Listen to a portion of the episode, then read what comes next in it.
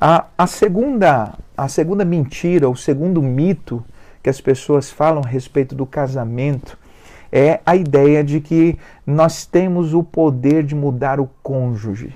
Nós temos o poder de mudar o cônjuge. Existem muitas pessoas que insistem em se iludir na percepção ou na, na, na esperança de que ele tem o poder de mudar o outro. Deixa eu dizer uma coisa para você. O psiquiatra Augusto Cury disse no livro O Segredo dos Casais Felizes que nós, de maneira alguma, temos o poder de mudar o outro, mas nós temos um poder e frequentemente nós usamos, que é o poder de tornar o outro pior. Nós não podemos mudá-lo, mas nós podemos piorá-lo, piorar o outro a, ponto de, se o seu marido é teimoso, você tornar ele um super teimoso. Se ele é ignorante, dependendo do seu comportamento, você pode tornar ele um super ignorante e vice-versa. Portanto, no casamento, assim como Steve Covey uh, diz no livro Sete Hábitos das, famí das Famílias, ou Sete Hábitos das Famílias Eficazes, ele diz algo interessante. Ele diz que ninguém pode convencer ninguém a mudar. Os portões da mudança só podem ser abertos do lado de dentro. Portanto, essa ideia de que eu posso mudar o outro é uma ilusão.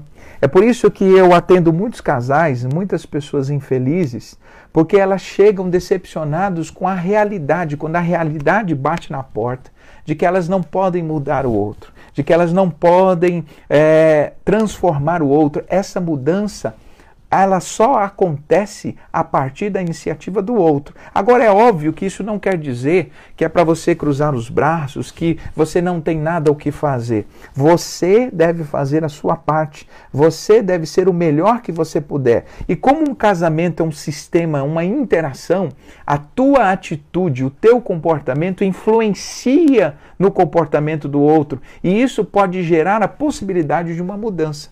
Mas acreditar que você tem o poder de mudar as pessoas, não tem. Até porque muitas vezes, nesse processo de querer mudar o outro, a gente usa chaves erradas.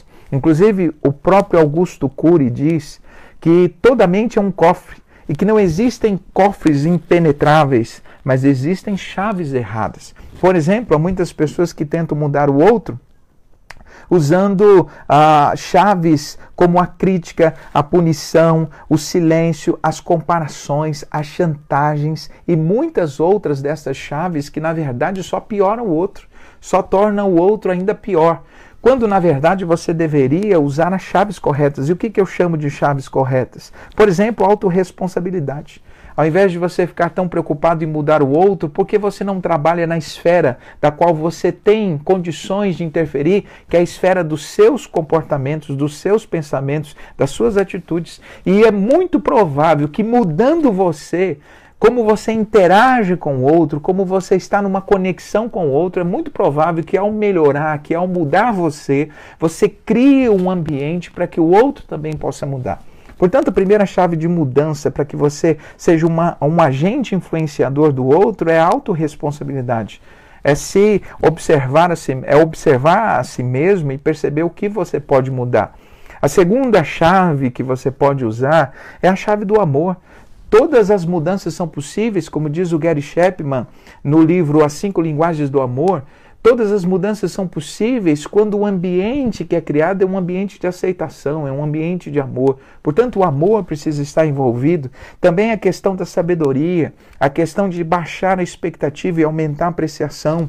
Então, são algumas chaves que você pode usar para influenciar, para criar um ambiente para que o outro possa ter maior facilidade de mudança. Agora, acreditar que nós temos o poder de mudar um cônjuge, isso é uma ilusão e muitas pessoas acreditam nisso e acabam por serem muito infelizes por acreditar que ah, podem mudar o outro.